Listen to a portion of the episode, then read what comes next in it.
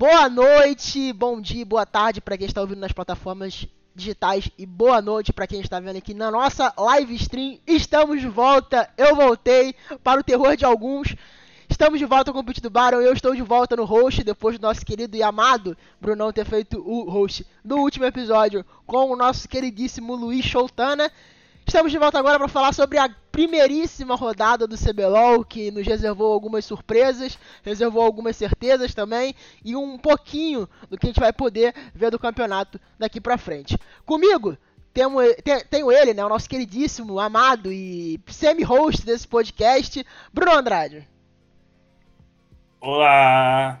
Inclusive, Caio, é... Ah. Fazendo fazendo, não sei se é fazendo, mas enfim, é que é meu aniversário amanhã, então eu estou nos meus últimos momentos de vida aí com 22 anos, pode deixar claro.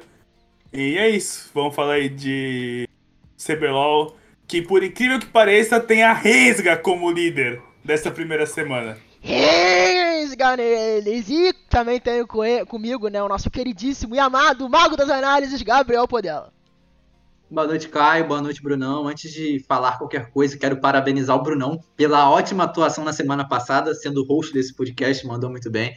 É, improvisado ali, né? Ponta esquerda, conseguiu integrar tudo que o time precisava para chegarmos à vitória e alcançarmos os três pontos. É, também, boa noite ao Caio. Estamos de volta novamente, o trio mais amado do país. E vamos lá falar de CBLOL. Rensga na liderança, Flamengo ocupou duas partidas, e é isso. Vamos lá. É isso. E tô vendo várias coroinhas paradas no chat, então libera, me libertem as suas coroas aqui no, no, no podcast e ajude a gente. Outra forma de ajudar a gente também e também concorrer a prêmios é depositando, obviamente, com o nosso link na Rivali, rivali.com.br Pit do Barão, usando o nosso código Pit do Barão 100. Você vai estar ajudando muito a gente e pode estar concorrendo a uma camisa oficial do CBLOL. Então, você que gosta de apostar, que curte esse mundo, não aposte sua casa também, obviamente, mas aposte na Rivali e ajude muito, muito, muito mesmo de verdade ao nosso podcast a crescer a cada vez mais. Oi. Tá vendo o chat aí? Tô, oh, tivemos um Prime, muito obrigado, Batborg por ter largado o Prime. Muito obrigado, muito obrigado, herói. Nosso segundo sub, tirando o dela. Muito então, então, nosso primeiro sub oficial. Muito obrigado, Batborg, pelo seu sub. Então, já, já começando nessa, nesse clima amado e belo com o nosso, nosso Prime aqui no chat. Vamos começar a falar sobre essa primeira rodada do CBLOL, o segundo split e o segundo segundo split que a gente fala aqui no nosso programa, que tá perto aí de, de, de fazer um ano ou a gente já fez um ano e a gente tá indo pro segundo? Já fizemos um ano, já. Pro segundo, então, pô, está indo pro segundo. Então estamos caminhando aí pra, pra, pro, pro, pro segundo ano de podcast, é uma, uma honra, né? Fico até um pouco emocionado, mas obrigado a todo mundo que acompanhou a gente lá no começo, se não acompanhou desde o começo, que acompanha agora, é, é muito importante pra gente, pra poder é, a gente crescer e cada dia mais tá trazendo mais gente aqui e vocês terem um conteúdo cada vez mais de qualidade. Bom, vamos falar sobre os times que venceram é, essa rodada do CBLOL venceram os dois jogos, quais foram eles, a, o Flamengo e a poderosa Rensga, que vem com uma, uma curiosidade, né, que vem com seu mid lane Yuri, né, que é um, um, alguma, um terceiro, eu acho, jogador que joga no Brasil com o nome de brasileiro, mas que não é brasileiro, né, vídeo aí o Coach Nelson, que agora está na G2, grande coach Nelson aí, que tá fazendo carreira aí, né? É aquela grande questão do saio do Brasil e tem uma carreira sólida. E temos aí o nosso queridíssimo aí mid laner Yuri, junto com o, o Jungler Croc, que amassaram nessa primeira rodada. Espero que não seja igual aquela ilusão que a gente teve com a Redemption nas primeiras rodadas do primeiro split desse. Não, quer dizer, segundo split do ano passado ou primeiro split do ano passado? Segundo split do ano passado, né? Redemption. Primeiro split do ano passado, Redemption 1 jogou o segundo. É, primeiro split do ano passado, exatamente. Mas bom, falei pra caramba aqui nessa apresentação, vamos falar sobre Flamengo e Rensga, Brunão, dê suas considerações. É, sim, o Flamengo acho que fez 2x0 dele tranquilo. O primeiro jogo contra a PEN foi muito mais. Eu, eu não sei, tipo, sem draft, tipo, é demérito do time que por exemplo, que picou naquela ocasião aqueles 5 picks, ou. Quer dizer, se é mérito tipo, do Flamengo que fez aqueles 5 picks, ou demérito da. Da PEN que deixou passar aqueles 5 picks, mas o primeiro jogo foi um jogo onde eles começaram mal. Acho que em questão de jogo, assim, eles começaram bem mal. Mas eles tinham Viego e Gwen, que era um momento tipo de mid, de mid, é, de mid indo pro late game, onde eles começam a fightar bem melhor e foi isso que aconteceu. O Tuts estava com o Viego, fez uma build muito forte e basicamente ganhou o primeiro jogo. Já no segundo, achei que foi bem mais é, disputado em, é, em relação à Red, mas novamente acho que o Flamengo teve um. A partir dos 20 minutos, o Flamengo começou a tomar algumas decisões melhores. A Red também, para essa primeira semana, eu achei muito estranha, mas a gente pode falar isso mais tarde. E sobre a Rensga, cara, a Rensga, ela, na minha opinião, enfrentou dois times que até então eu colocaria como principais rivais para ficar, tipo, a brigar entre, entre posição. Um que é a NTZ e outro que é a Netwin Miners. Então eu, eu, gostei, cara. Eu acho que foram dois jogos bem sólidos. Gostei bastante do, do que eu vi do Croc. Acho que ele rodou bastante o mapa. É, participou muito bem do, do game.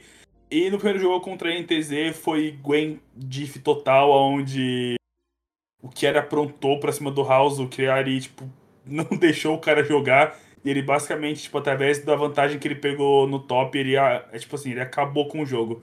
Então. Gostei. Gostei do que vi, tipo, é, da Resga. De novo, achei eles ganharam de dois times que até então. O que a gente tá colocando, né? Que vão ser dois times que vão lutar contra ele, tipo, vão lutar em questão de posição aí, a Netshoes talvez para não terminar em último, só que a NTZ para brigar, brigar por essa sexta vaga aí de playoffs que, que tá muito aberto. E, no geral, acho que foi uma semana, tipo, que realmente os dois times mereceram aí ficar 2-0 e dividir a, a, a liderança. Antes de falar sobre Flamengo e Rensga, quero fazer três considerações, para ser claro. A primeira é, achei muito estranha a baixa prioridade que Israel teve nos drafts. É, por exemplo, na LCS ou em outras ligas regionais europeias, a escolha de Israel foi, foi muito contestada e no CBLOL não. Para quem não sabe, rolou um buff na Divine Thunder, que é o Ruptor Divino, que faz que, que aumenta muito o potencial do Israel, é, tanto em teamfights quanto após, o, após a finalização do primeiro item mítico. Então achei muito estranha a baixa prioridade do Israel, do CBLOL nessa primeira semana. Segundo, os times pareciam não saber absolutamente nada sobre a Gwen em relação a counter picks, por exemplo. É, duas vezes, acho que até mais vezes nesse final de semana, quando o Gwen passou, a resposta do topside foi, foi Nock. Nocturne é um péssimo pick contra, contra a Gwen. A Gwen tende a dominar o matchup com, com muita facilidade. Então os times mostraram baixo entendimento sobre o que a campeã faz. E o terceiro ponto é, primeira semana, não tem como fazer muitas considerações sobre. É, não dá para é, ter um overreact, ou seja, é, achar determinadas coisas e no futuro não ser nada disso, como foi, por exemplo, a Vorax no, no split passado, que começou muito mal a primeira semana e no fim só perdeu cinco jogos no, no final do split. Então, acho interessante fazer essa ressalva e apontar os dois pontos apontados antes. Agora, sobre os dois times, primeiro começar sobre a Rensga. Atuação bastante consistente do, nos dois jogos, claro. É, eles tiveram o fator Gwen. Gwen é um o boneco mais forte do patch, definitivamente. É, na maioria das ligas é um campeão contestado 100% das vezes. E, e, é um fator extremamente condicional para vencer partidas. Então houve esse fator, mas acho que a Rendiga jogou de forma muito limpa. É, o Croc fez uma boa atuação de Sejuani, foi, foi, foi dominante. O Yuri também fez um bom jogo de Atrox, ele ficou um pouco, ficou um pouco desaparecido, mas construiu muito bem, conseguiu realizar boas jogadas e fazer com que a Rendiga vencesse a partida. Acho que o, jogo, o segundo jogo da, da Rendiga contra a Minor já mostra mais coisa. Foi um time um pouco desorganizado em relação às escolhas de macro, mas individualmente muito superior a, a Netshoes. É, o Yuri, o, o Croc jogou muito bem a jungle, é, ficou imenso de Thalia muito cedo. O Damage é, mostrou boas rotações de suporte, conseguiu é, ser impactante no mapa e ainda assim proteger o Trigo nesse jogo, que ele estava de Jinx, se eu não estou enganado. E então, assim, foi um jogo bem sólido da Ranger no contexto individual, mas houve algumas desorganizações em relação a macro, tomadas de decisão, eles demoraram muito para finalizar a partida. É, claro, é natural que isso aconteça, é a primeira semana com os coreanos, então esse time tende a melhorar esse aspecto comunicação e por consequência organização, mas acho que esse é o principal fator a ser destacado nas partidas. Acho que a Ranger fez dois bons drafts também, é, conseguiu no, no jogo contra contra a Netshoes muita coisa forte, muita coisa que combina com o que a Ranger estava mostrando. É, o topside é um topside sólido com Renekton e Italia, setup de gank muito fácil, TF a mesma ideia, uma ideia parecida com o que Adão fazia no passado de Camille, TF e dali, é uma ideia parecida. Thalia, Thalia Renekton e TF é muito forte para criar jogadas em cima do topside. É, o bot lane segura lá do fraco do mapa. Então foi um jogo muito tranquilo da, da Rengar, drafts muito bons, mas essa falta de organização foi, foi notável na primeira semana. E sobre o Flamengo, cara, é, méritos total, totais ao Netuno fez uma bela primeira semana, bela primeira semana. Pelo jogo contra a PEN, ele teve muita dificuldade de jogar, mas ainda assim conseguiu ser impactante e fazer com que o Flamengo ganhasse a partida. Ele fez o papel dele ali. É um jogo muito difícil de jogar contra a Nocturne e diversos campeões que atacavam a backline. Então acho que ele fez um papel ok. E o segundo jogo dele foi antológico, ele fez um belo, belo, belo, belo jogo. Então, acho que o principal destaque do Flamengo é esse, porque a equipe não apresentou nada de, nada de muito de muito exacerbante assim em relação às outras equipes. Eles ganharam em cima do erro da PEN, de contestação de Arauto e um draft diff total. E no, e no jogo contra a Red, a Red também entregou a partida em determinados momentos ali. Então, não tem muito a que se falar sobre o Flamengo. É, claro, é um time forte, Netuno jogando muito bem, mas é só a primeira semana, a gente precisa ver o decorrer do campeonato. É, eu queria fazer duas considerações em relação aos dois times. É, eu eu acredito muito no, no, no, projeto da região como um todo. É, tem muitas pessoas é, é, por trás do projeto que se dedicam muito e, e mesmo com não sendo não tendo a mesma verba financeira das, outras, das outras organizações, né, não tendo o mesmo aporte financeiro, é uma organização que ela, que ela tem muita identidade e eu acho isso legal, é, uma, é, é, um dos fatores que fez eles entrarem no campeonato e com certeza deu a vaga para eles no, no, no, no, no CBLOL, obviamente tirando o fator do dinheiro, mas eu acho que o, o, o dinheiro para entrar era algo que grande parte de quem aplicou já tinha, né, obviamente. É, é um trabalho que eu acho que é interessante ver com os, com os coreanos na primeira semana. A Redemption fez isso também e depois degringolou no campeonato. Espero que não seja o caso da Rensga. É, eu acho que é uma lineup é, que tem, tem tudo para dar certo com, com, com, com, os nomes que tem. É uma lineup jovem, de promessas, com os dois coreanos que mecanicamente, obviamente, sempre vão ser, não na maioria das vezes, né, mas são, obviamente, mecanicamente um pouco superiores à maioria das, das posições que a gente tem é, aqui no Brasil. É, falando sobre o Flamengo, é, eu no quando a gente fez o draft do Academy, o episódio do, da final do Academy, eu ressaltei quão bom era o Netuno, porque o Netuno é um absurdo, eu acho que isso não, não tem nem discussão, ele foi um dos principais nomes do, do, do Academy. É uma pena que o que o que o Absolute tenha que parar de jogar, né, por conta dos problemas que a gente pensou que já tinham que já tinham sido amenizados, mas aparentemente voltaram. Então é uma pena, mas deu um espaço para um cara que tem muito, muito, muito, muito a mostrar nesse campeonato. É um dos melhores prospectos dessa, dessa safra que a gente chama da safra do Academy, né? Foi a primeira, a primeira leva do Academy aqui no, no Brasil. Então acho que o Netuno tem de tudo para dar certo. Ele tem uma mentalidade muito boa. É, eu vi entrevista pós-jogo, se eu não me engano, não sei se foi na coletiva do CBLOL ou se foi alguma entrevista, uma, alguma entrevista de portal, que ele deu uma aspa bem forte, é, falando que mostrando bastante personalidade. Então acho que é um moleque que definitivamente não sentiu o peso da estreia e, e parece que tem bastante cabeça e tem de tudo pra voar aí no CBLOL como um todo. É, eu acho que é inevitável falar, e o chat já até perguntou, eu acho que, que é interessante comentar sobre, eu, queria a opinião de vocês também, sobre essa questão do Golfla, né, da polêmica da semana, eu acho que essa foi a polêmica da semana do Golfla. É, eu já antecipando, eu acho que isso é bobeira de, de torcida, é igual acontece no futebol, só que aqui tem a, do, o duelo de hashtag da, da Riot, e, pô, é uma besteira, até o próprio perfil oficial do Flamengo tá em tese apoiando isso, trocando a, a hashtag oficial do, do, do, Twitter. Eu acho uma besteira. Tomou, su, tomou surra da, da, da PEN e, pô, tem que aceitar, velho. Tem que aceitar que os caras ganharam e pronto. Não, não tem por que chorar, porque, ah, a da Riot não contabilizou meus votos, ah, velho. Sinceramente, assim, zero paciência pra esse tipo de coisa. Serei muito breve sobre essa situação, para ser sincero. É, por conta da organização Flamengo, acho que a mudança de hashtag faz todo sentido, porque cria uma identidade maior com a torcida, acho que isso é justo, acho é válido, é, e eles têm que jogar em torno disso, mas é uma palhaçada, né? Com todo respeito, é uma completa palhaçada. Bruno? Ah, estão prejudicando o nosso Mengão, né? Bom, é isso. Ah, outra pergunta do chat, obviamente, do nosso, do nosso queridíssimo uh, primeiro Prime aqui do canal, então tem prioridade. Se você, a sua opinião de vocês sobre o, Trigo, se ele realmente joga bem e passou por alguns problemas aí no, no, nos outros anos, se ele realmente é bom ou se vocês acham que, que não é isso tudo? Sinceramente, com o Musical Flare Free gente, eu não acho que o Trigo devia ser titular de CBLOL, não. Por enquanto, né? Ele pode ser o melhor de carry tipo, do split aí e calar minha boca. Mas não acho que. Não acho que ele seja detentor de uma vaga de AD Carry de CBLOL, não.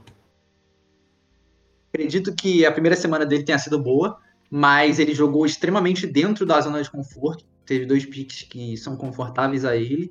E, particularmente, no episódio com o Luiz, eu citei bastante isso. Acho que o Trigon Carry de, de baixo nível, caso você queira uma equipe para competir pelo título, não é um AD Carry que eu escolheria. Acho que ele tem algumas falhas. Acho que ele deixa, deixa, deixa a desejar um, um pouco no ponto causar dano. Acho que ele tem uma lane phase pouco sólida. Então não acho que é o AD Carry que a Rendiga, é, caso a Rendiga mantenha a, o objetivo de competir pelo título, não é o AD Carry que, que vai entregar o máximo, o máximo que a equipe precisa. Mas fez uma boa primeira semana e espero que mantenha esse nível para. É, quanto mais gente jogando bem, melhor, né? Então espero que mantenha esse nível. Mas a princípio, não acho ele isso tudo. É. Bom, agora passando para a segunda parte da tabela. Desculpa, tá passando uma moto aqui sinistra aqui na rua. Uh, com a Fúria e com a NTZ, né, que respectivamente terminaram um, com uma vitória e uma derrota, tal como os dois times de baixo que a gente vai falar daqui a pouco. É, queria saber de vocês um pouco sobre, uh, uh, sobre os dois times, né? A INTZ é, é, é um dos times que praticamente não mudou para essa temporada, né? É, assim, tirando House Sting aí é, com soluções entre aspas caseiras, com professor, com, com House, com Sting, é, não reforçou a um nível que a gente eu, eu não digo que a gente esperava, mas que talvez fossem soluções mais caras, talvez, né? É, buscaram soluções dentro do que a gente tem no mercado de League of Legends baratas, soluções baratas, é, que não sei se são melhores para uma organização com a magnitude que a INTZ tem. Mas, enfim, foi, foi os investimentos que fizeram. E a Fúria, que tem o todo poderoso fucking Diamond Prox na line. E não, não tem como, é o, é o homem, é o bicho e é o cara, pô. Tem jeito. Cara, eu vou começar falando sobre a NTZ, porque eu acho que esse 1/1 da NTZ foi o que demonstrou muito o time, que pelo visto a NTZ vai apresentar um time muito instável, é, pelo menos né, essas primeiras semanas aí, essas, essas primeiras rodadas. É, eu achei que o House, dentro de uma zona de. Con... Não é que é zona de conforto, até porque a gente não sabe realmente do que ele joga top. Mas com campeões é, com uma facilidade maior, eu acho que ele vai desempenhar um. Ele consegue é, desempenhar uma lane phase boa, que para quem tá começando a jogar top, eu acho que isso já é, tipo, o suficiente pra você não fidar e acabar com o jogo, que foi o que aconteceu né, no jogo de Nock. Então, eu acho que o time da, da uh, INTZ, por ter peças novas, peças que que não, não são, tipo, jogadores de, mu de muita estrela, né? Talvez eles vão ser bem instáveis, então esse 1 1 acho que reflete bastante o que vai acontecer. Nas vitórias, eu acho que o, o Micão vai ter que fazer algo que ele fez, tipo, no jogo contra a Loud. O Envy, eu confesso que eu achei ele muito abaixo, tipo, com, a, com o Viego. É, começar pela é, itemização, eu acho que essa itemização que ele fez de, de Ruptor Divino é o nome, né? É, é. isso. A, a, de Ruptor Divino eu, eu, eu, não acho ela boa, eu prefiro muito mais a de Arco Escudo e o, e o restante ele faz tanque. Mas, entretanto, todavia, assim. Cara, se eles melhorarem, eu acho que vai ter briga, assim, tipo, pra eles ficarem em sexto lugar, pegar essa última vaga aí que vai ter pelos playoffs.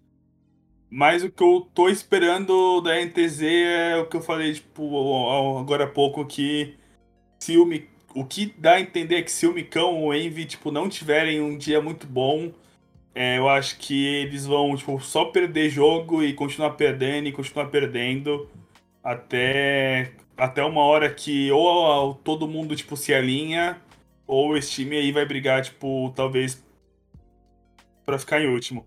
Agora sobre a Fúria, eu vou ser bem crítico aqui em relação ao que a gente já viu jogar, em relação ao que a gente sabe do jogador. Eu achei que o Diamond Prox ele foi tipo mediano, sabe? Eu não não acho que as duas partidas que dele até que eles ganharam, não, não achei que ele foi tipo é, decisivo ou que teve jogadas plásticas dele. Acho que a única coisa que deu para chamar a atenção foi aquele vôlei lá de lá de Zonias que era alguma coisa que é, acho que na Europa né, o poder já, já tava aparecendo.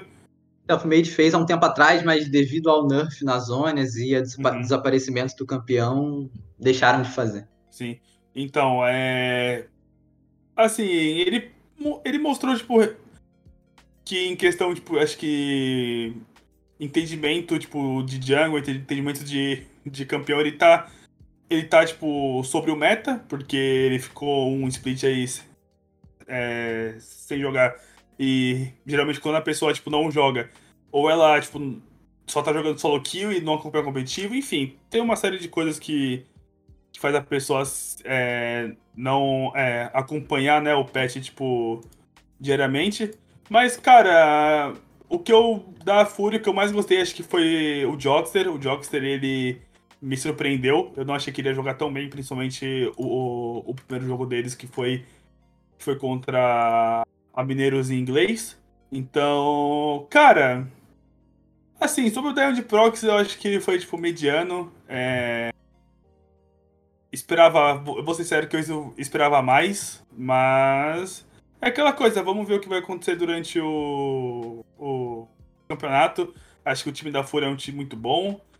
E no jogo que eles perderam, só achei que tanto o N quanto o Tyrion ele acabaram prejudicando muito, porque Geralmente quando você perde suas duas solo laners, o restante, o restante do jogo é meio é, crítico, é, conturbado, e foi o que, que aconteceu. Eles tinham uma teamfight melhor, tanto que se não me engano eles até ganharam uma teamfight lá que a... Eles até ganharam o... uma teamfight... Caraca, esqueci contra quem eles jogaram. Contra a Kabum. Que a Kabum até, tipo, deu uma trolladinha lá, deu um overextend, eles conseguiram fightar. Mas é aquela coisa, o 1 barra 1 desses dois times aí, pra mim, tipo, é justificável, porque num dia eles fizeram uma. Eles fizeram uma atuação muito boa e no outro eles fizeram uma atuação muito ruim. Então é isso. Na verdade, só no caso da INTZ que eles souberam virar um jogo muito bem, só que aí foi, acho que foi muito, tipo, mais demérito da Loud que não soube aproveitar as sides.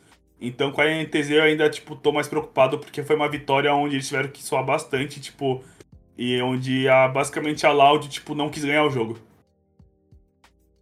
Então, o sarrafo da expectativa em relação à Fúria era muito alto, porque eles têm simplesmente o Diamond Prox, mas é natural que eles oscilem nas primeiras semanas, levando em conta que o Jox está voltando a jogar profissionalmente, e o Diamond Prox, idem, claro, o Diamond Prox é um gênio, mas é, ficou sem jogar, ainda tem um contexto da, da comunicação, então é natural que, que, as equipes, que, as, que a equipe oscile. Entretanto, acho que a primeira semana da Fúria foi boa, o jogo contra a Minus foi interessante em alguns aspectos, eles apresentaram um bom macro game, é, as movimentações do Joxer no early game junto ao Diamond Cross para dominar locais do Rio foram interessantes, o Joxer se movimentou muito bem, fez uma boa partida, é, controle de side da Fúria também estava em dia. O N, em alguns lane assignments, conseguiu recuperar uma desvantagem de rota muito grande. É, ele saiu da rota 20, 24 de CS atrás do, do Lucian do Nosferos, que é natural no matchup de Silas contra Lucian. O Silas tende a, domin, tende a ter kill pressure, mas o Lucian troca melhor. E além de trocar melhor, tem é um matchup clássico de ranged contra, contra melee. Então, mais em lane assignments, o N conseguiu, conseguiu reverter uma situação péssima em farm e conseguiu estar à frente do, do Nosferos posteriormente. Além disso, é, o, as teamfights também dos Steps foram muito boas. Então, acho que esse primeiro jogo contra a Minus foi bastante interessante. Eles apresentaram bom, bons pontos de macro. Crossmap também muito interessante, para não deixar a, a é, disparar na partida. Em alguns, A Miners conseguiu destruir muitas torres, conseguiu fazer algumas movimentações no mapa, mas sempre a Fúria conseguia objetos de resposta. Então foi um jogo ok da Fúria contra a Miners, é, até melhor do que eu esperava, porque eles tiveram boa atuação em relação ao macro game. É, build pathing também foi bastante interessante. Eles construíram um build path muito interessante, de acordo com a composição deles. Eles tinham três front lines, então é, construir muitas zonas ou construir muitos cronômetros era uma boa ideia, porque eles tinham bastantes formas de resetar a front line em relação à agro. O Volibear entrava, posteriormente usava zonas, o Salas entrava, e logo em seguida o o Tyrion entrava com o Renekton e utilizava zonas, utilizava o cronômetro, no caso. Então, assim, tinha muitas ferramentas para que, a luta, que a luta fosse resetada e, e, a, e assim conseguisse durar por mais tempo para que a Jinx conseguisse aplicar dano constante. Então foi um jogo ok da Fúria contra a Minos. Já o segundo jogo da Fúria foi estranho, eles tiveram alguns percalços no draft, e isso fez com que eles não fossem bons o suficientes. É, eles ainda conseguiram é, conver, é, reverter algumas situações no mid-game, como o Bruno citou. Mas no fim, acho que é uma primeira semana um, boa. É, a expectativa sobre a Fúria estava muito alta, então não, não, não criem overreact por essa primeira semana, como eu disse anteriormente. É, as equipes precisam se adaptar, o Jox precisa se, se, ambientar novamente ao ambiente profissional, o Diamond Prox precisa encontrar essa energia perfeita entre seus solo lanes e suportes, então acho que o principal ponto da estreia da Fúria no campeonato é a atuação dos Steps. Agora, sobre a NTZ, essa lineup da NTZ é um, uma incógnita em dois aspectos, mid e jungle. Eu acho que o top, é, o House tem bastante potencial. Claro, o jogo dele contra, contra, contra o Chiari de Gwen foi péssimo, mas acho que muito por conta do que eu citei anteriormente, é, os times não entendem muito bem como jogar contra a Gwen em relação aos matchups. Claro, ele errou o controle de Wave, isso é um fato. É, Pode-se argumentar que ele não errou sozinho o controle de Wave. É, o Sting deveria ter aparecido lá para conseguir quebrar o Freeze? Tá, poderia. Mas não aconteceu, então o erro pode ser individualizado nesse caso. É, o, House, é, o House errou o controle de Wave, mas o segundo jogo dele contra o Tai, ele fez uma boa fez conseguiu criar vantagem de farm sobre o adversário. Então, acho que é um cara que tem potencial e pode crescer. Claro, não vai ser como o Xiaohu, como muita gente espera, longe disso, mas acho que é um cara que tem potencial pode crescer. Agora, a incógnita para mim fica na posição de mid e jungle. O Sting, primeira semana, ruim do Sting, como eu disse, poderia ter aparecido no top para conseguir quebrar o freeze, não apareceu. No, no, no, no, jogo do outro dia também foi pouco ativo, construiu pouca coisa. É, jogo ruim do Sting e o Envy longe, mas muito longe do seu mais alto nível, e ele é um cara que precisa aparecer porque o time foi reconstruído em torno dele e em torno do Micão. O Micão conseguiu chamar a responsabilidade no jogo e ser decisivo e vencer a partida, mas o Envy não. É, como o Brunão disse, é, o build path, ou seja, a escolha de item do, do, do Envy não foi a melhor. Acho que a, a, a itemização de arco escudo imortal mais tanque sinergiza melhor com a ideia do Viego. O Viego é um campeão que não precisa, não precisa de itens de dano para dar dano, ele precisa só ficar vivo para aplicar dano, e o kit dele tem muitas, mas muitas, mas muitas ferramentas para que ele fique vivo. Então, você amplificar mais ainda essa ideia faz com que o campeão seja, seja, seja forte o suficiente para aplicar dano na luta.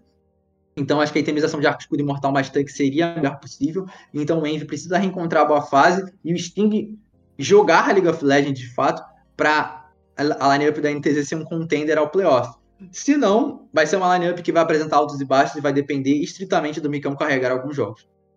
É. Eu, eu acho que não é o caso de nenhum, nenhum dos dois times. Eu creio que um pouco da Fúria é, acho os Steps bom de carry. Bom de carry. Mas eu não digo nem só, eu não digo nem muito Flare.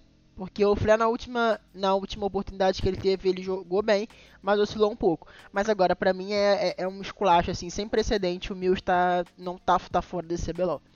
É, assim, é um, é, um, é um negócio que, assim, não entra na minha cabeça de verdade, de verdade, porque o Mills tá de fora do campeonato.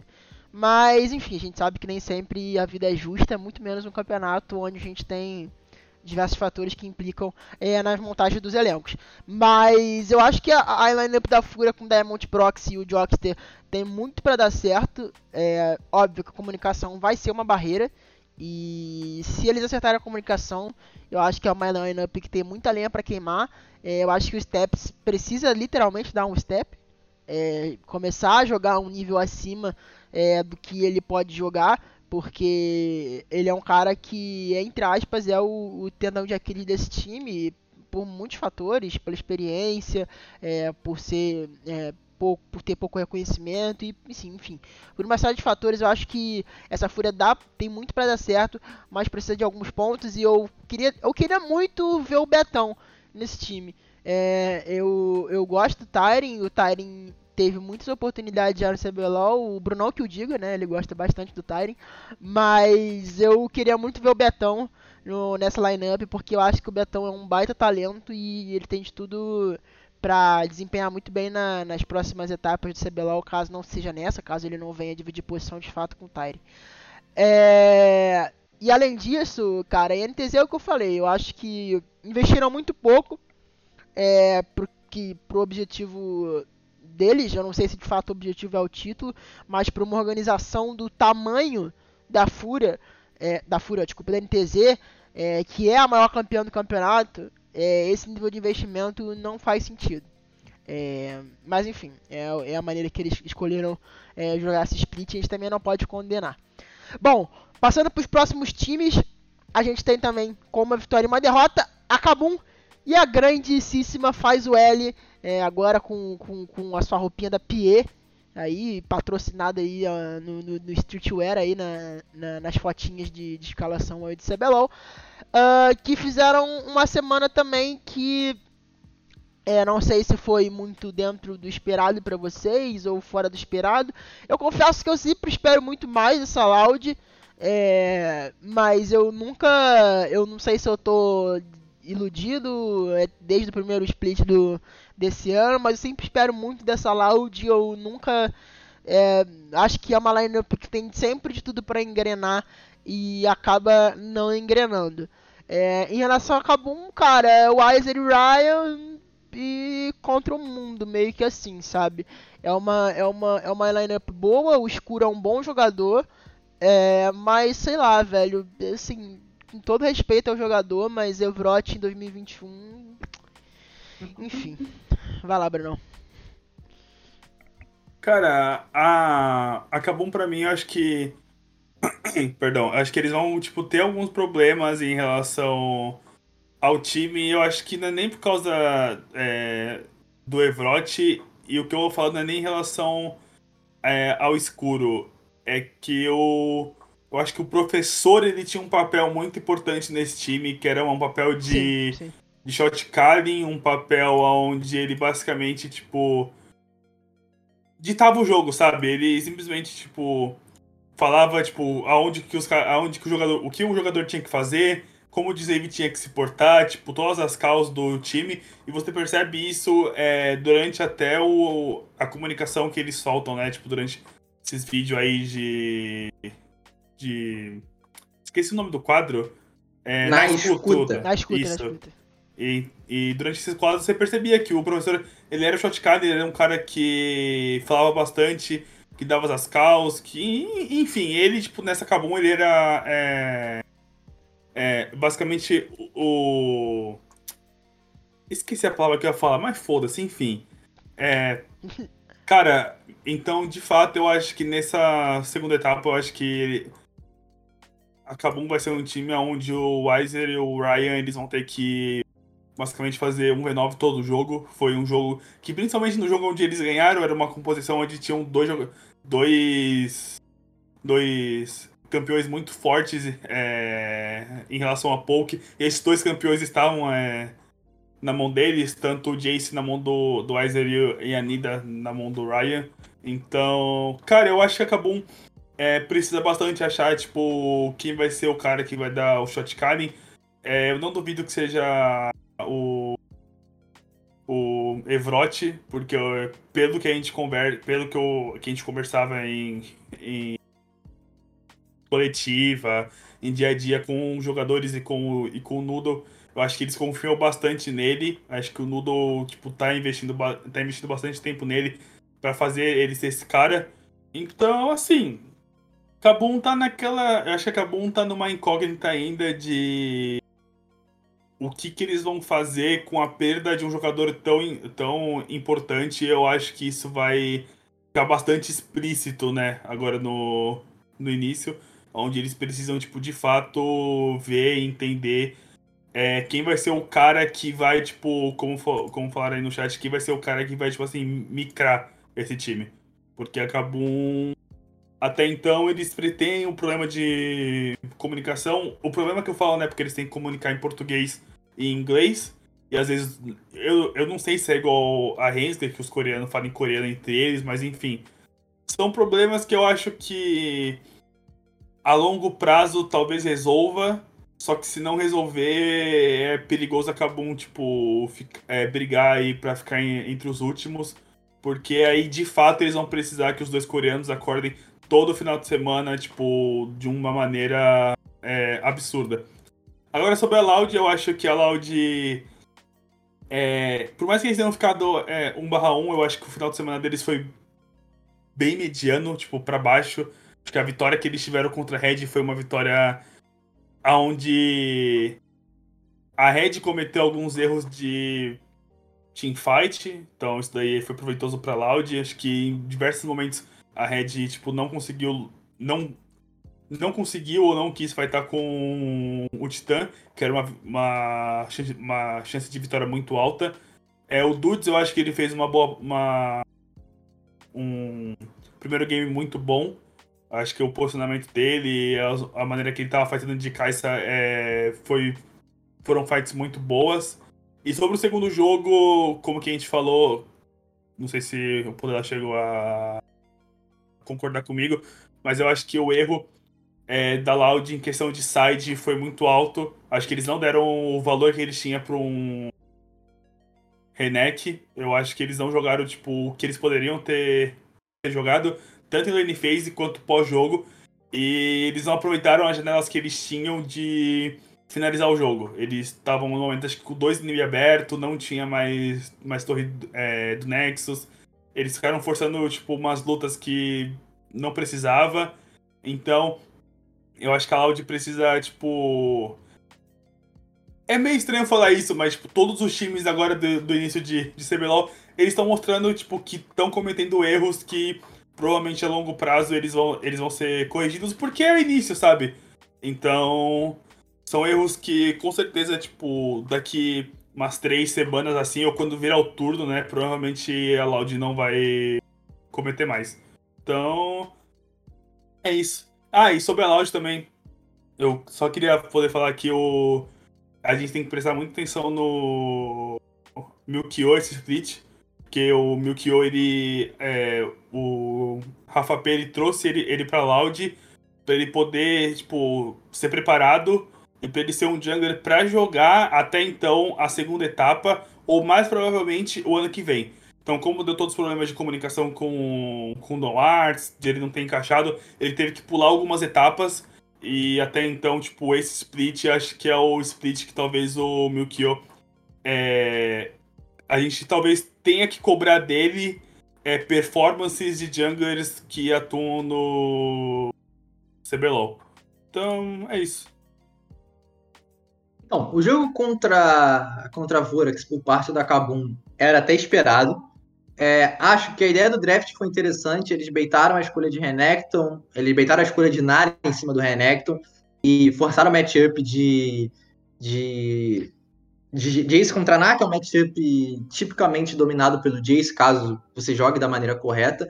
Só que acho que o draft ficou um pouco desequilibrado por conta da, da divisão de recursos. Eles tinham Jace, o Jace Renekton Karma e Caitlyn. Caitlyn é um campeão que precisa de muito recurso para ser efetivo, porque ele é um campeão de siege e transferência de pressão para o mapa.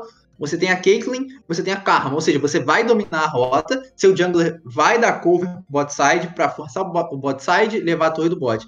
Forçar uma inversão e levar a torre do top. Por quê? Porque eles estavam no matchup contra Senna e TK. Então era um matchup típico. Então o draft ficou muito desequilibrado, porque eles tinham um, um, eles tinham dois lados eles tinham três rotas fortes no mapa e e não tinha. Assim como eles tinham muitas condições de vitórias, eles não conseguiam jogar em torno de nenhuma condição de vitória porque o draft ficou muito desequilibrado. Acho que eles poderiam é, utilizar o matchup do Nar para beitar um tanque, jogar de Sion top, ou sei lá, algo que é, jogue bem contra o Nar e não precise de tanto recurso assim. É, ou, ou até, ter colocado teu, até ter colocado o próprio Renekton contra o Nar e forçado um matchup de mage no mid e voltado toda a atenção do Ryan pro bot side. Mas assim, um jogo completamente esperado por parte da, da, da Forex. A Forex dominou a Kabum. Então, não tem muito o que dizer. Acho que foi um draft desequilibrado, apesar da boa ideia. E contra a Fúria já foi um jogo melhor, já foi um jogo mais equilibrado. O Evrot é um draft também consistente. Forçou um matchup de 7 contra Nock, 7 consegue ganhar do Nock. É, bot side Kai'Sa Nautilus clássico. Jace contra Ná novamente. Só que agora um, um, draft mais equilibrado, um draft com um strong side claro no top side um, e uma bot lane que joga o 2v2 bem, mas que não precisa de tanto recurso assim para snowballar na partida. Então a ideia do draft foi boa. É, a execução também, em alguns momentos. É, eles utilizaram bem do, do range que eles tinham de, de, de Jace e Nidali para criar vantagem sobre a Fúria. Então, acho que esse segundo jogo mostra bastante sobre o estilo de jogo na Kabum. O Evro é um cara que vai absorver pressão, como. Acho que até o Luiz trouxe essa comparação na semana passada, acho que faz bastante sentido. Um jogador que vai absorver pressão, como o Wei, claro, o. Como o Wei não, como o Crime. Claro, o Crime é um jogador muito melhor do que o Evrot é. A comparação é unicamente em relação à função. Vai a, realizar uma função parecida para que o topside snowball. No caso da RNG é o bot side snowballar, mas a ideia é parecida. Ele vai suportar a pressão para fazer com que a side forte, no caso top, seja dominante e a partir disso vença a partida. No mais, é, foi uma primeira semana ok da Kabum, conseguiram vencer uma partida com o escuro, o segundo jogo do escuro foi bom. É, assim, não tem muito o que falar sobre a Kabum na primeira semana, porque a primeira semana é sempre a primeira semana. Mas acho que o playstyle dele já está bem claro, e isso faz com que eles saiam à frente dos seus adversários na, na, na busca por uma identidade. Porque enquanto, enquanto seus adversários estão em busca de uma identidade, você já tem, e isso faz muita diferença num campeonato de, de pontos corridos. E basicamente isso. Sobre a, a Loud, cara, a Loud tem alguma. Eu sinto que a Loud tem algumas dificuldades em jogar com, com composições de, de luta para trás, de meios de, de, magos onde eles tenham magos de controle e um AD carry de range alto. No caso foi Victor e Victor e Jinx. Victor, Victor Dick, Sejuani e Trash é uma composição de, de, de controle de, de, frontline, e eles tinham um controle muito alto sobre a frontline da NTZ. Eles tinham controle sobre o Nart, tinham controle sobre o Viego, neutralizavam os engages do Nautilus. Então, era um draft muito fácil de executar, mas a Loud, por algum motivo, comete muitos erros executando esse tipo de composição. E quando eles estão com uma composição mais próxima dado o primeiro jogo, que é algo onde o Dinquedo vai ter um, uma função de dominar a rota na mid lane e o Tai também vai ter uma solo lane forte, a equipe sai, se sai melhor e consegue, consegue jogar melhor. É uma composição onde eles têm que se jogar dentro da, dentro da composição adversária e as teamfights funcionam dessa forma e eles também têm um potencial melhor de jogar side com Silas, ele sim. Então acho que a Loud sai melhor com esse tipo de composição do que composições front to back. Mas é muito preocupante o que a Loud mostrou nessa primeira semana, porque é um time remanescente. É um, é um time onde todos os jogadores jogaram juntos a etapa passada e mesmo assim eles não conseguiram mostrar um desequilíbrio sobre seus adversários. Claro, eles enfrentaram a Red, que também passa pelo mesmo contexto, mas eles também enfrentaram uma NTZ que se reconstruiu por completo e só manteve o núcleo de carregadores em Vimicão. Então é a primeira semana um pouco preocupante para a Loud, mas nada muito grave. É. Partindo agora para a parte de baixo da tabela, a gente tem a Pen Gaming junto a atuais campeões brasileiros, né? Uh, junto com a Vorax Liberty, né? Agora não temos mais a Vorax, temos a Vorax Liberty, né? Que se a Van não entra no CBLOL, o velho da Van arruma um jeito de entrar no CBLOL comprando, né, fazendo uma parceria aí junto com a Vorax, que não entre necessariamente o nome da Van, entrou só a Liberty aí, que poucos ligam o nome à pessoa, mas que também é da Avan Company aí, do do velho da Avan. É, e fez uma parceria com a Vorax, que gerou muita polêmica, muita gente que trabalhava na, na, na Vorax saiu, então polêmicas E, mas enfim, a gente pode abordar esse assunto um pouco mais pra frente. Falando sobre, sobre CBLOL de fato, falando sobre o desempenho dos dois times, é, a PEN, eu de fato. É, eu acho que, assim, ficou muito claro que o primeiro jogo eles perderam por conta de um, um atraso de draft que tá claro, para mim pelo menos, que é desde o Mundial que eles não conseguem se dar bem com o draft, né? Praticamente um inimigos do draft. E, e a Vorax Liberty, que, cara, é, é um time que eu. Eu acho que é aquela mesma história do time que tá ganhando não se mexe. Não mexeram. É, tal como a P não mexeu também. É, os dois times que reeditaram a final do ano passado. E que eu acho que tem de tudo também. É, apesar dessa primeira semana ruim, né? Pode ser. Eu acho que a da PEN no geral não foi ruim. Eles só realmente não demoraram para entender o meta. É, e ainda não estão entendendo direito, entendendo direito o meta desde o MSI. Mas eu acho que, que é isso. Tem os do, dois, dois times que tem de tudo para configurar no topo da tabela. Sim, eu acho que eu vou falar pouco porque. Não sei se o Poder vai concordar comigo, porque eu acho que o problema da essa semana foi draft. Tipo. Porque em questão de macro, assim, eu lembro que, pelo que eu tô lembrando, eles até saíram na frente do Flamengo, eles executaram, tipo, um early game melhor. O problema foi que o draft chegou numa hora que o Viego e a Gwen, tipo, são dois bonecões e basicamente eles ganharam, tipo, o jogo solo, mais o Viego do, do que a Gwen. Então acho que, assim, o problema da Pena continua sendo o draft. E não sei, é, é, eu, eu já acho que, tipo assim, você errar um draft é, pra, um, pra um campeonato, tipo, nacional, eu já acho bem pior do que, por exemplo, você cometer um erro de draft em um MSI, sabe? Porque se, teoricamente, você. Por mais que você tenha menos tempo é, de descanso, você tá treinando há mais tempo, você tá procurando, tipo os piques, tipo, é, há mais tempo do que as outras pessoas. E geralmente não tem, tipo, meio que um meta shift aí no meio, porque. Não sei se é de fato, tipo, é, um meta shift colocar Gwen Viego no, no, competitivo. Mas assim, você já tá jogando, teoricamente, aquilo que tá forte no patch, você já tá jogando há mais tempo, sabe?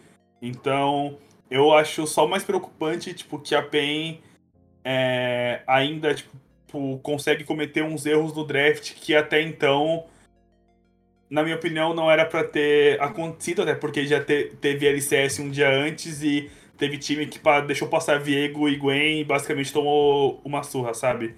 Então. Acho que o problema da PEN foi só o draft mesmo. E da Vorax, é, a Vorax é, jogou da maneira que eles jogam lá, com CNTK pro bot e, e ganharam da Kabum de uma maneira suave. No jogo contra a PEN, aí eu já acho que a PEN picou aquilo que eles sabem jogar, tipo, rotacionou bem melhor.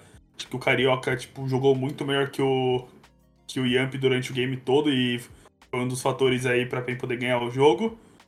Mas é isso. Acho que. Não sei se eu tenho muito mais a acrescentar, não. Sobre a PEN, serei breve. Eles treinaram muito pouco pelo que saiu a imprensa e pelo que eles propriamente falaram na, na, nas coletivas, eles treinaram muito pouco. Então, o erro de draft do primeiro jogo é até aceitável, principalmente pelas declarações que eles deram. Ele sabia, o John Hay disse para eles que, que, o boneco tava, que os bonecos estavam fortes, e a decisão foi deles de deixar aberto. Então, assim, é, claramente eles estavam querendo testar o potencial dos bonecos, tanto que no jogo seguinte eles baniram os dois ou baniram um só. Deixa eu ver aqui certinho. É, eles baniram os dois. Então foi claramente, para mim, é, um erro de draft planejado. Claro, ninguém erra draft planejado, mas assim, foi um risco calculado que eles sabiam da, da dificuldade que seria jogar contra Gwen Vigo, mesmo estando, mesmo é, treinando pouco, eles, sab, eles sabiam muito pouco sobre os campeões, então eles sabiam que deixar aberto seria, um, seria uma vantagem muito grande para os adversários. Mas o meu problema não é nem com, só com a Gwen com o Viego. Eles deixaram todos os power picks do, do jogo aberto. Eles deixaram vários, eles deixaram trash e eles deixaram. E eles deixaram Rumble. Rumble, tudo bem, é um campeão que a galera bane, mas geralmente rola trade da jungle entre Rumble e o Dir. Então é aceitável, foi o que aconteceu, inclusive, a trade da jungle clássica do MSI, Rumble D, ou de Morgana. Então, ok em relação a jungle, em relação a jungle, mas Trash e Jinx passar, acho, Trash e Varus passarem, acho um pouco complicado.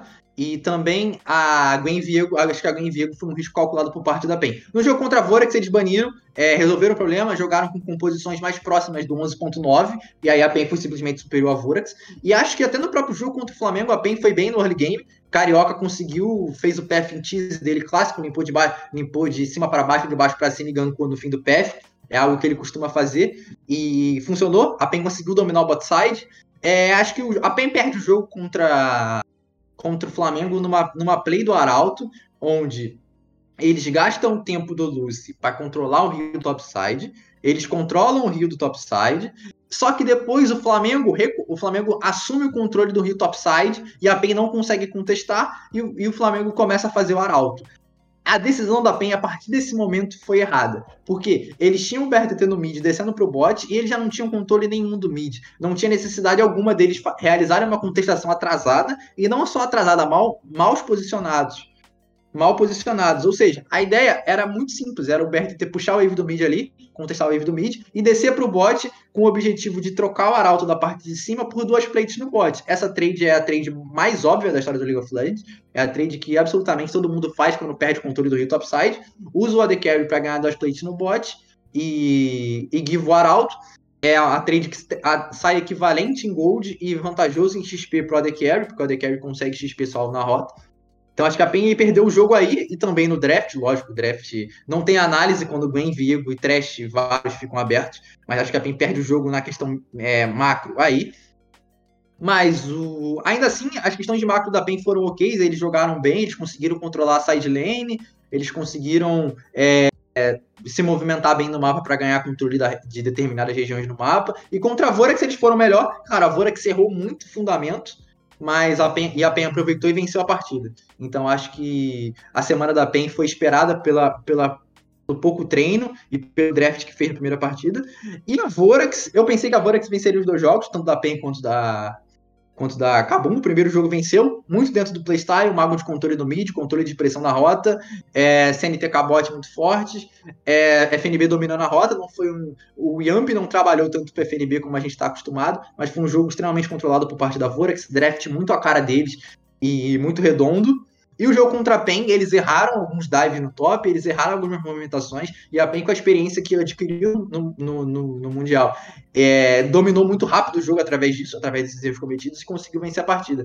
Mas, como dito, é a primeira semana, principalmente para a PEN, é a primeira semana. O Lucy chegou em cima da hora, a PEN treinou muito pouco, eles tinham um desconhecimento completo do, do, do meta, então acho que a, a primeira semana da PEN foi muito natural e foi até melhor do que eu esperava. É, eu, eu acho que assim, falar, o Guedes Thiago falou aqui no chat e, e, eu tô corrigindo uma informação, corrigindo o que eu falei no começo, né, pra você não ser tão cruel com a PEN. É, a PEN jogou a MSI em num patch diferente que esse do CBLOL, né, obviamente, mas o, o TT disse que eles voltaram a treinar na quinta-feira. Então eu acho que é, que é mais que justo que eles ainda não estejam completamente realmente adaptados ao patch e também que não estejam tão aquecidos, né, porque o Lucy, o Lucy tava na Coreia, né, passando o tempo com a família e tal, então acho que que é, que é justo esse desempenho. Eu acredito que a PEN é, tem tudo para brigar com o Flamengo pelo, pelo topo da tabela. É, junto com outro time que eu pensei que iria é, brigar pelo topo da tabela, mas eu não tenho tanta certeza, que é os dois times que a gente vai falar agora, é a Netshoe Miners e a Red Candies, que na minha visão, não sei se vocês concordam comigo, a Red Candies foi a decepção dessa rodada.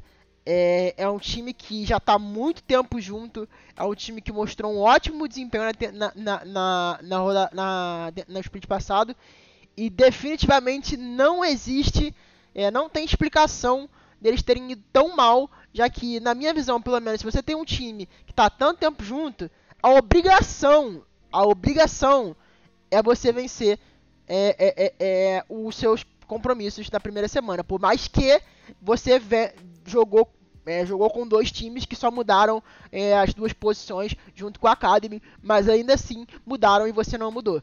É, mas enfim, é, essa fica, fica a minha avaliação sobre, sobre essa é minha avaliação sobre a Red. É, antes de deixar o Brunão comentar, você falou sobre a Red, mas acho que também vale para Netshoes Minus, e vale para Netshoes Miners que eu vou falar agora, mesmo que você mantenha a line-up, se todo mundo for de nível baixo, a apresentação vai ser de nível baixo, não importa é, se você manteve a line-up ou não. É claro, se você tivesse mudado a line-up por todo mundo de nível baixo, o nível seria mais baixo ainda. Mas mantendo a line-up e todo mundo sendo de nível baixo, a ideia é que a atuação seja de nível baixo. Então é natural as duas derrotas na Netshoes Miners na primeira semana. E sobre a Red eu falo depois e o Brunão complementa. Ô, dela. Hum. Acho que a gente vai ter um novo time pra classificar naquela categoria que a gente falava que era a Fúria, lembra? Ah, é, é a Netshoes Miners. É os A mineiros inglês. Os mineiros ingleses são isso. Não tem muito o que falar. É, é isso. Vai ser o time que vai tomar pau pra todo mundo. Pronto. Vai ganhar três jogos aí no máximo e de resto vai perder pra todo mundo. Porque é aquela coisa, né? É, tipo assim. Eu sei que na matemática menos com menos dá mais. Só que no CBLOL, em esportes, no. Em esportes em, em geral, assim, menos com menos dá. dá três vezes menos, né? Então. Pô, da Miners não tem muito o que falar, sabe? Tipo, vai tipo, o time ainda continua muito fraco. É, com todo respeito, acho que o. O truque lá que seria.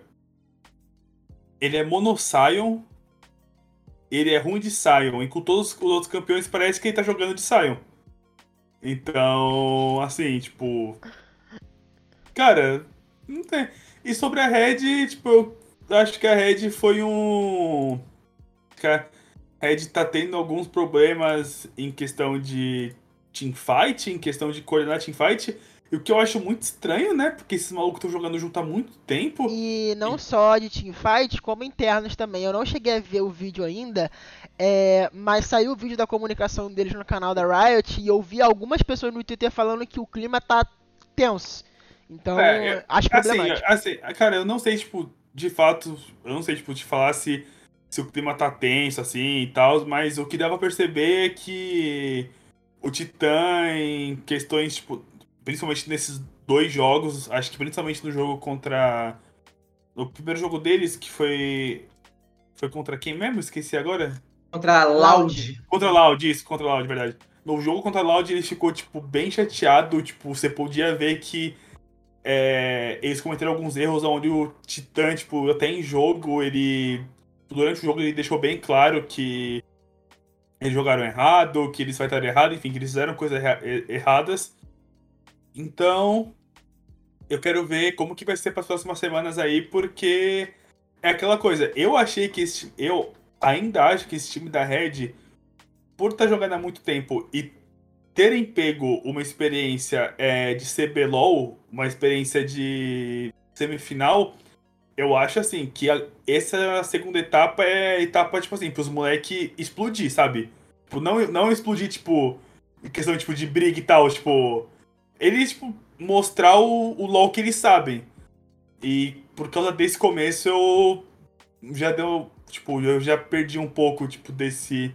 Não é hype, mas, tipo, desse estilo de jogo que eu tava querendo ver deles. Tipo, essa maneira que eles jogam aí, dessa maneira livre aí, molecada e tal. Então acho que eu. As minhas expectativas com a Red, tipo, diminuiu um pouco. É, como eu disse sobre a a Netshoes Minors antes, vou complementar sobre a Red. É, primeiro, no jogo contra a Loud, achei o draft um pouco estranho. Serafine, a ideia, a ideia da Serafine era boa, mas a- o, perfil do, o, o perfil do draft era terrível para jogar com a Serafine. Eles tinham Zaya e Brown. de- ele, eles tinham Zaya e Brown quando, quando eles poderiam ter feito um draft com Serafine, Trash e Jinx, que seria um draft muito forte. Eles teriam vantagem de range extrema sobre o Lee Sin, Vôlei, Silas e Kai'Sa. Além da vantagem de range, eles teriam o controle do, da teamfight, ou seja, eles poderiam lutar front to back e minar a, a, a frontline da Loud. Com o Trash, o Trash nega o engage de todo mundo, a Serafine idem e a Jinx com alto range. É muito pouco provável que, que tomasse o engage de um Sin, de um Vôlei e de um Nautilus. Então, assim, acho que o perfil do draft, da, a ideia da, do- da, da Red no draft foi boa, mas acho que a execução do draft foi ruim, porque eles não tiveram as ferramentas possíveis e não por culpa da Loud que tirou as ferramentas deles, e sim porque eles decidiram não escolher as ferramentas. Agora, em jogo, é, a Red mostrou um pouco do, do que eles vinham cometendo no split passado. Erro completo de é, desorganização. Só que eles pareceram mais desorganizados ainda. Porque antigamente a Red era desorganizada, mas eles conseguiam ser dominantes em rota, ou eles conseguiam dominar as teamfights. Nisso, nessa primeira semana, eles não conseguiram nem isso. Eles não conseguiram dominar as teamfights, que era um ponto forte deles. Eles deram commit em algumas jogadas splitadas, não respeitaram as ideias de macro, e isso fez com que eles fossem mal. E isso é preocupante, porque é um time, como o Caio e o Brunão disseram, está há muito tempo junto, e, e, e esses erros não deveriam ter, ser cometidos nessa nessa frequência. Claro, todo time que está muito tempo junto pode errar coordenação, é natural, é um erro comum dentro do League of Legends, até porque você joga muitos e muitos jogos no ano. Mas na primeira você errar isso na primeira semana do, nos dois jogos, e isso ser um erro recorrente da temporada anterior, é algo extremamente negativo e é algo que mostra que a Red pode estar implodindo, principalmente por conta da comunicação. O Titã se mostrou muito abatido nas comunicações da Red, e isso faz, isso abre um ponto de interrogação muito grande sobre a campanha da equipe ao decorrer da temporada. Eu queria fazer só dois parênteses a lá crack Neto. É, o primeiro é, o Drop é um coitado. É, ele é um cara muito bom, pra, eu, eu acho que ele merecia um, um, um, time que ele pudesse realmente mostrar o bom League of Legends dele, que é um cara que além de como pessoa ser um cara que eu gosto muito, ele é um cara que dentro do jogo é um cara muito bom, é um cara que sempre é, mostrou muito e teve poucas oportunidades pro tanto que ele mostrou. Eu acho que o cenário brasileiro é, é, é um pouco ingrato em, em, em, relação a isso. O Drop, é, não tem explicação o Drop ter ficado tanto tempo sem time como ele ficou. É, o Flea tá sem time, o Mills ficar sem time. Então acho que o Brasil é muito ingrato com a The Carry. É, é um negócio assim bizarro, não sei se é, um, é, é alguma coisa da, da região, mas enfim. E, e segundo, cara, quem viu qualquer, qualquer, qualquer pessoa, qualquer manager, qualquer CEO, qualquer, qualquer merda, de qualquer posição de cargos importantes dentro de uma organização, com todo respeito à pessoa, estou falando do profissional, que viu aquele documentário da Riot Games, que escancarou o, perfil, a, o perfil a personalidade do Titã, colocar ele como in-game leader, como cara responsável por toda uma lineup, não tem por que reclamar de qualquer resultado negativo em qualquer fase do campeonato, seja ela playoff, final ou fase regular. Não tem. Ele não tem esse perfil, não é para dar essa responsabilidade para ele e não tem que dar, de jeito nenhum. Então, pra mim é isso. Eu falo isso desde o split passado. Tinha que ter alguém para ser o game leader desse time, alguém com mais experiência. E é, é não dá pro. O, o, o, o Titã pode ser o shot caller dentro de, de, jogo? Pode, mas ele não pode de maneira nenhuma ser o capitão e o cara mais responsável desse time. É só isso. Opiniões, eu tenho uma opinião contrária no, no, nos dois assuntos. Claro, eu concordo com você em relação ao Titã. Acho que o Titã não tá pronto mas eu acho que um cara do perfil do Titã pode ser game leader, porque isso acontece em alguns outros jogos.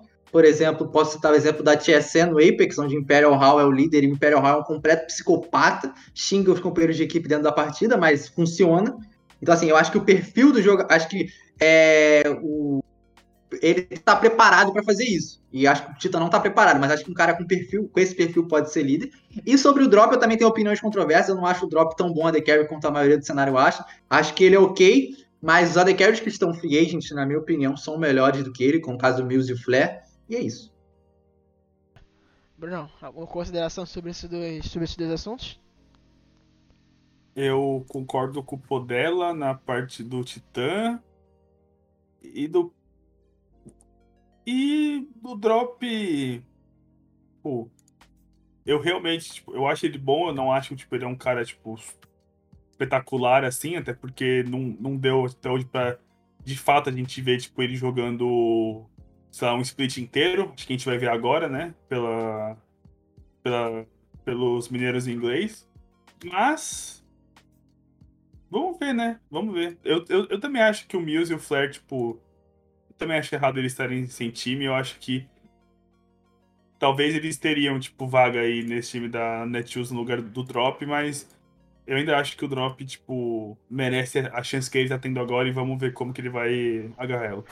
E, e eu fico revoltado, voltando nesse assunto Mills Flare barra Drop, é, eu, principalmente falando do Mills e do Flare agora, é, eu fico revoltado, porque não é nem como a gente fosse, caralho, a região dos AD Carries, assim, porra, 30 AD Carry aí, bom pra caralho, dar com pau aí no, no, no, no, cenário, igual há um tempo a gente tinha 300 mid no campeonato, mid jogando fora da posição de mid, é, não que fosse é, é, é uma geração incrível de mid, mas era muito mid jogando CBLOL e fora de posição inclusive, então a gente leva a crer que tinha uma boa geração de mid. Mas agora, pô, é, é, é, é pô, como é que Tá, é, eu não, eu não, vou, eu não vou dar blame em, em nenhum, em nenhum AD Carry, eu, todo, todo mundo ali é profissional. Mas, pô, cara, o Mills tá fora desse campeonato, não existe, cara. É, é, não tem. É, são quantos times? 1, 2, 3, 4, 5, 10. 10 times. Não tem 10 AD Carries melhor que o Mid nesse campeonato, pô. Não tem. Não tem. Ô, ô Bruno, acho que o Caio é mais amigo do Mills do que a gente, papo reto. E eu não tô no amigo do é, Mills. Velho, ele é, cara, no amigo do Mills. Ah, mano, é que, não, é que, tipo assim, cara, eu gosto muito do gameplay do Mills, eu acho, tipo, é, eu não tô, eu também não tô naquela galera que entra na teoria da conspiração que, que o BRTT acabou com a carreira dele, mas eu acho que ele é um cara que tem muito potencial, velho, muito, muito potencial e acho que ele tá jogando, tá jogando é, Série B é uma. É uma. Sério, jogando Série B não, jogando nada, né, no caso. Não tá jogando ah. nada, é, é, é, triste. É triste. É, mas essa é uma das lacunas que o, o cenário é, de franquias deixa, né? É, permite esse tipo de coisa. Porque quando o cenário é franquia, se um cara é simplesmente descartado por uma, uma soma de fatores, porque a gente sabe que por qualidade definitivamente não é, é óbvio que podem existir outros assuntos, outros, outros pontos que podem estar fora da nossa, da nossa amplitude, mas que eu duvido muito que, que, que, que estejam, porque já ouvi de pessoas de dentro do cenário que ele nunca deu problema, nem nada do tipo. Então eu acho que é, é o, o, o, cenário de franquias ele é muito mais excludente é, com esse tipo de caso que acontece em qualquer esporte de quando você é no circuito aberto. Eu digo isso, por exemplo, até com, com o. com o. Com o Rainbow Six, que é um cenário que eu tô mais incluso agora no momento, eu consigo dar de, dar de exemplo. É, o GDN, que ele era um cara que, enfim, jogou Série A durante muito tempo, era um ótimo jogador, era líder de recorde. Ele, tinha, ele tem um recorde até hoje, é, sem, ficando dois anos sem jogar o campeonato. E, e ele não estava em equipe nenhuma da Série A, mas ele estava jogando na Série B, estava se mantendo na Série B, nas ligas abertas, e voltou para a Série A mostrando o potencial dele. Então acho que é uma coisa que você, o, o, o formato de franquias é, não deixa acontecer. E eu levo, eu, eu tenho, eu acredito que podem acontecer muito mais casos que acontecem com Mills e Flare aí no CBLOL ao longo desses anos por conta do modelo de franquias. Só para finalizar, Caio, é, para finalizar mesmo, eu acho que depende do modelo de franquias, porque na Europa é um modelo de franquias sim, e sim, jogadores sim. de de mais alto nível não continuam sem time. É o caso do Tchecolade, que foi para Tchecolade o. Ah, enfim, esqueci o nome dos dois jogadores. Tchecolade, o Cisguenda, enfim, vários outros jogadores saíram da LEC, foram, subiram, voltaram e desceram de novo, porque, enfim, é um cenário muito forte. E além de ser forte, o modelo é bom. Isso, cara, eu acho que vai acontecer a mesma coisa que aconteceu com o Crowshot comigo. Na quarta semana, alguém vai ligar para o Mills e vai contratar ele para o time, como aconteceu com a Vitality e o Crownshot. Na quarta semana a Vitality ligou para o Crownshot e contratou o Crownshot. Então relaxa, relaxa. É isso. Cara, coisa que aconteceu com, com, com o Flare agora. O, o Absolute não vai jogar. O, o Absolute ele só jogou hoje porque o Flamengo tá sem a The Carry. E quando o Flamengo colocar o Flare aí, porque acho que não é mais segredo pra ninguém, né? Que o Flare ele vai jogar pelo. Pra mim era. Você acabou de me falar, porque eu não sabia. Ah, não, não, mas já tava, tipo, o pessoal já tava sabendo. Vazaram o... já o, o show já, já, já, já, e foi ele mesmo que, ah, tá. que vazou. Então, ele, tipo, ele vai jogar pelo Flamengo Academy, então é só ver quando que vão inscrever ele aí, quando ele vai poder jogar. Bom, bom. É, eu acho que melhor do que nada, né? Melhor tá jogando academia do que nada. Até porque o, o, Flamengo não é o, não é o caso, né? Porque tem três bons AD Carries e eu acho que qualquer um dos três no time titular, no time titular é extremamente plausível, né? Agora não mais três, porque o Absolute mais voltou a ficar machucado, né? Então eu acho que. que... E é uma. E é uma. E é uma, posi... é uma posição que é bem legal, né? De ver, cara.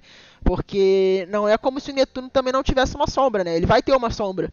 Então é importante também pro, pro eu digo isso pelo até pelo futebol como um todo. É muito importante você, além de você ser um bom jogador, você também ter um bom jogador como sombra no elenco, porque você não deixa o seu nível cair, porque você sabe que se o seu nível cair, você vai ser substituído. Então acho que é uma coisa importante para qualquer time. Vocês querem dar, dar uma, mais alguma declaração ou podemos encerrar nosso queridíssimo podcast podemos. da semana? Podemos?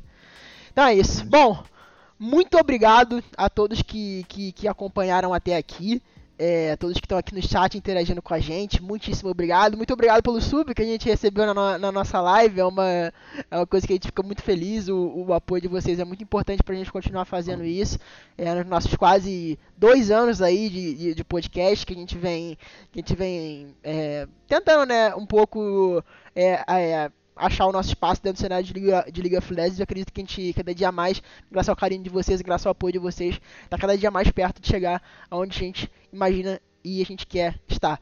É, vocês que se vocês quiserem sugerir alguns convidar, algum convidado para o nosso podcast, deixem lá no Twitter do Brunão. O Brunão criou uma tipo uma enquete lá, é, vão lá nas replies dele e coloquem lá quem vocês querem ver aqui no podcast também, que é bastante importante, né? Porque a gente já varreu quase o cenário inteiro aqui nos no, no, no nossos convidados, então qualquer outra sugestão que vocês tiverem para dar também, a gente vai tentar buscar, vai ser bem legal, vai ser bem interessante. Caso vocês não tenham um Twitter, mandem no nosso e-mail também, no nosso e-mail que está que tá aí à disposição para vocês entrarem em contato com a gente, contato.pitdobaron.gmail.com, que é o mesmo e-mail do sorteio da, da, da Rivoli, caso você queira usar o nosso cupom. É, então é isso. Muito obrigado pela, pela participação de vocês aqui no nosso chat. Muito obrigado pelo sub. Bruno Podela, façam suas considerações finais. Pera aí, mano. Se o maluco não tiver Twitter e mandar e-mail. ah, não sei, né? Pra chamar que... alguém, pelo amor de Deus, velho. não sei, não sei. Tem que levar em consideração esse tipo de coisa também, né? Mas é isso. Tamo junto. Ah, valeu. Tamo junto podcast aí. Semana que vem tem mais. Boa noite, obrigado a quem ouviu até aqui. Se você ouviu até aqui, você é um herói. É, até semana que vem estaremos de volta. E é isso, até logo. Estaremos de volta semana que vem com um convidado. Estaremos de volta com um convidado. A gente não, não, não vai fazer dois, dois programas seguidos sem convidado. Fiquem tranquilos. Semana que vem teremos algum convidado aqui no nosso programa. Então é isso. Muito obrigado para quem escutou e para quem viu até aqui. Até a próxima. Tchau, tchau. Ixi, Hashtag BR6. Cara, foi gol do Brasil também aqui, pelo visto.